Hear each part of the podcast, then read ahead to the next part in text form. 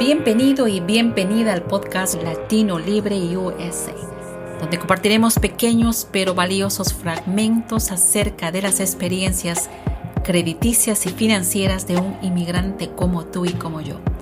Compartiremos anécdotas y consejos de nuestra gente latina en Estados Unidos. Acomódate y disfruta de estas pláticas. Te recuerdo que Latino Libre USA es un podcast producido por Hispanic Solutions Group.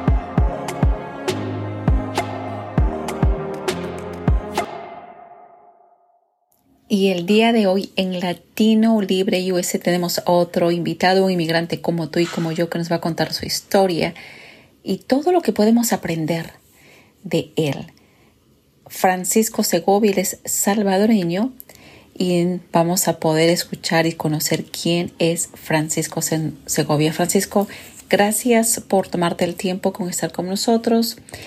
Y bueno, la primera pregunta que te voy a hacer, ¿quién es Francisco Segovia? Sí, yo, yo llegué aquí a los Estados Unidos en 1990. o sea, un veterano. un veterano. sí, llegué en los 90 y obviamente, pues, este, eh, bueno, llegué como millones de personas, ¿no? Indocumentado, este, tratando, pues, de, de hacer la vida. Entonces, pero ya viví más de la mitad de la vida acá, pues, en los Estados Unidos y aprendiendo a navegar estos sistemas, ¿no? Golpe a golpe, ¿no? Pero, pero aquí estamos. Perfecto. Y esa es la parte que definitivamente vamos a tener que hablar porque hay muchas cosas que nos puedes enseñar porque, eh, como tú dices, tienes la mitad de tu vida viviendo ya en los Estados Unidos. Eh, ¿qué, ¿Qué es lo fue lo más impactante para ti para llegar? Porque creo y siempre digo, ¿no? Hollywood nos vende una idea de Estados Unidos completamente diferente a, a la realidad. Entonces, cuéntanos tú, ¿qué es lo más, qué es lo que más te impactó como inmigrante? Y especialmente, como tú lo acabas de decir, un inmigrante eh, indocumentado y que definitivamente tiene diferente tipo de obstáculos que se le presenta, ¿verdad? Eh, las cargas son más pesadas que un inmigrante que viene con papeles o con, otro tipo de documentación. Sí, yo creo que, bueno, venir a estas tierras, a estos lugares, es el frío fue lo más, más pesado, pero eh, obviamente el cuerpo se acomoda. Yo creo que él fue el proceso de la adquisición del lenguaje. Este, en ese momento que yo vine en los 90, había muy pocos lugares y muy pocas personas hablando español. Entonces, eso hacía pues la navegar las cosas mucho más difícil para mí, por, por lo menos. ¿no? Pero yo creo que eso quizás sí yo hubiese aprendido el inglés en mi país, creo que esa herramienta hubiese sido de mucha ayuda en ese momento que llegué, pero obviamente no la tengo. Correcto. Y para aquellos que nos ¿no? desde Latinoamérica, a la gente que nos escucha, eh, siempre dice, bueno, voy a ir y ya lo voy a, ya lo voy a aprender. Y esa es una lección que podemos considerarla, que es, eh, es mejor hacerlo desde allá si tienes el interés de moverte a los Estados Unidos. ¿Qué, otra cosa crees que para ti, ahora para los que nos escuchan, nosotros estamos en Minnesota, entonces recuerden, en Estados Unidos el lugar más frío de todos los estados es Estados Unidos, en Estados Unidos es Minnesota. ¿Y qué otra cosa más tú enfrentaste? Estás hablando del idioma, ¿qué otra cosa tú enfrentaste que te hubiera gustado aprender en tu camino de inmigrante y adaptación? Sí, yo creo que como este, el, bueno, el idioma, obviamente los papeles, el, el, hecho pues de, de, tener acceso a, a documentos. Recuerdo cuando en el 91 tuve la oportunidad de obtener mis primeros documentos debido a un proceso que los salvadoreños estaban pasando y que se llama TPS. Entonces fue ese momento de agarrar un papel y poder trabajar documentado. Fue una transformación en la vida que no la jamás la voy a poder olvidar, ¿verdad? Entonces que ya podía pues adquirir mi licencia de conducir y que ya podía encontrar mi trabajo. Luego, después de eso, el mundo de comenzar a rentar lugares, porque vivíamos con alguien más, pero claro. que nuestro propio espacio. Y eso pues, este, recuerdo que fíjate que este, en, en el 1993 tenía un amigo por acá, este, que él era un vendedor de casas y él me decía, no, pero debes de comprar una casa, pero yo sé que acabo de llegar, ¿cómo voy a hacer eso? No, lo puedes hacer y me comenzó a aconsejar. Y en ese momento tenía una, ¿cómo se llamaba? Mi, mi eh, apliqué por primera vez a mi tarjeta de crédito y todavía, todavía utilizo la misma compañía. Qué eh, bueno. Y me dieron un crédito de 400 dólares. Entonces, ahí en el 93 comencé ahí, ahí a, a, a, iniciar mi crédito y pues pronto también este, pude comprar mi casa, pero como te digo, fue el asociarse con personas que le ayuden a uno a, a navegar sistemas. Y también ser curioso. Ay, y para la gente que no entiende qué cosa es el TPS, qué cosa es, qué es lo que significa, qué tipo de protección tiene la gente salvadoreña con ese tipo de regulación, Francisco. Sí, el, TPS es el estatus de protección temporaria que primeramente fue otorgado a salvadoreños debido a la guerra civil que estaba pasando el país en los 80, pero que después fue extendido a otros países, eh, por ejemplo, de Honduras, Haití, algunos países de África, eh, ahora recientemente los venezolanos. Entonces, el TPS es una protección que se le da a ciertos grupos de personas que vienen de países donde hay ya sea conflictos internos, conflictos sociales, o desastres ecológicos. Y así pues fue como eh, en ese momento tuve la oportunidad de obtener eso. Y de nuevo, eso fue como quien dice el principio de comenzar a navegar y a poder ajustarme a la sociedad en la que estaba. Y esa es la parte que mucha gente, los inmigrantes, hablan, de la parte donde dejas de vivir en la oscuridad y técnicamente pasas a tener una vida de repente ya sin miedo, porque mucha gente que la nos escucha, inmigrantes que nos escuchan y dicen, bueno, yo estoy indocumentado y están con miedo. Entonces va, ese mensaje para ellos, ¿no? Hay cosas que sí, la gente sigue haciendo, aprendiendo el inglés. En este caso, eh, le tocó a Francisco, eh, pues, navegar por todo el proceso. Y, y cuéntanos, Francisco, referente a tu trabajo, ¿cómo así tú empezaste a, ver qué necesidades había en la comunidad. Nos has explicado que el crédito era importante, afortunadamente lograste tener gente que te orientara en ese aspecto y, y la, parte, la parte humana, la parte de, de, de, cómo uno crece en el trabajo. Cuéntanos cómo fue tu historia profesional y cómo creciste acá profesionalmente. Bueno, yo creo que es importante, antes de hablar de la cuestión profesional, es importante mencionar que en esos primeros años de ajuste eh, mi trabajo fue hacer trabajos de sobrevivencia, ¿no? Entonces, eh, en mi país, pues yo trabajaba en la Universidad Nacional, pero cuando llegué acá sin papeles, después agarré papeles, el primer trabajo que agarré fue un trabajo de limpieza en una, en una venta de muebles. Entonces, eh, trabajaba como alrededor de 50 horas a la semana, de lunes a sábado, y limpiando lugares, ¿no? Pero después de cierto tiempo, pues yo decía, no, bueno, el trabajo es digno, ¿no? En la medida que uno trabaja, hace su trabajo con dignidad, con orgullo, pues uno trabaja, ¿no? Pero las aspiraciones que uno tiene no las debe de poner a, dormir, ¿no? Entonces eh, comencé a explorar, eh, lo comenzaba a meterme en clases de inglés y así pues, este, eh, en las noches me iba a clases de inglés, tenía, buscaba amistades que me servían de tutores y, y fue ese proceso de la adquisición del lenguaje que fue esencial en luego, eh, unos años después, comenzar a, explorar otras oportunidades de empleo que me permitiera este, ir avanzando. Y así pues eh, en, en el 1994 adquirí, en noviembre recuerdo del 94, adquirí pues mi primer empleo, eh, digamos, en una, en una organización sin fines de lucro. Y eso pues fue mi, mi, mi principio de meterme a esta área donde estoy trabajando hasta el momento. Y ahí es la parte que vamos a tocar porque es una historia maravillosa que, que, espero que la gente que nos escuche dice, wow, ¿qué puedo hacer para yo lograr mis aspiraciones se puedan completar? Francisco nos acaba de decir, eh, pues, persistencia, eh, aprender, qué es lo que él estuvo haciendo, aprender el idioma, pero llegaste a un punto donde me interesa, me, gustaría que nos cuentes, porque la razón por la que digo es maravilloso es porque en este momento tú eres director ejecutivo de una organización no lucrativa que definitivamente tiene que ver mucho con la ayuda que da la información que da a los latinos, porque tú viviste en carne propia lo que un inmigrante indocumentado o un inmigrante tiene que enfrentar a la hora de los trabajos, a la hora de de derechos básicos que puede tener.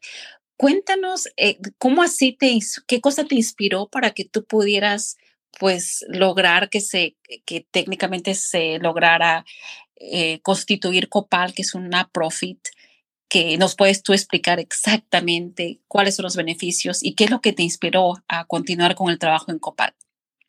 Sí, yo creo que parte de mi propia formación eh, humana y académica en mi propio país fue la idea de que eh, el ser humano quiere vivir bien, en, en, en, armonía con otros seres humanos y en armonía con el medio ambiente, la naturaleza. ¿no? Entonces son valores que de alguna forma fueron y puestos en mi cabeza por maestros, maestras que tuve, la educación, personas que conocí, y la idea de que eh, uno puede progresar en una sociedad eh, y el, el, hecho de progresar no significa que tiene que ser a expensas de alguien más, sino que progreso lo podemos conseguir y no tenemos que, como, como creo que hay una, expresión que dice que para encender mi luz no tengo que apagar la luz de nadie, ¿no? Entonces, entonces yo creo que en ese sentido, mis años de experiencia eh, que obtuve en mi trabajo eh, que, que, agarré en el 94, en el cual duré como 20 años en diferentes posiciones, me permitió conectarme con cientos de personas en diferentes niveles, con fundaciones, gobierno, etcétera. Y a partir de eso, eh, platicando con algunas amistades que todavía que son miembros de la mesa directiva de la organización, comunidades organizando el poder y la acción latina, eh, les planteé la idea de crear una organización netamente latina que trabaje a los, alrededor de los temas que impactan a la comunidad y que podamos trabajar en función de una visión comunitaria. ¿Qué significa ser latino en Minnesota? ¿Cuál es el futuro nuestro como comunidad? ¿Y en dónde nos queremos ver en 20, 30 años? Y yo creo que a partir de, a partir de eso ha sido necesario eh, irnos este, planteando como organización el elevar el elemento cívico de nuestra comunidad, que no solamente somos personas que consumimos, sino que participamos y contribuimos, y ese elemento es importante.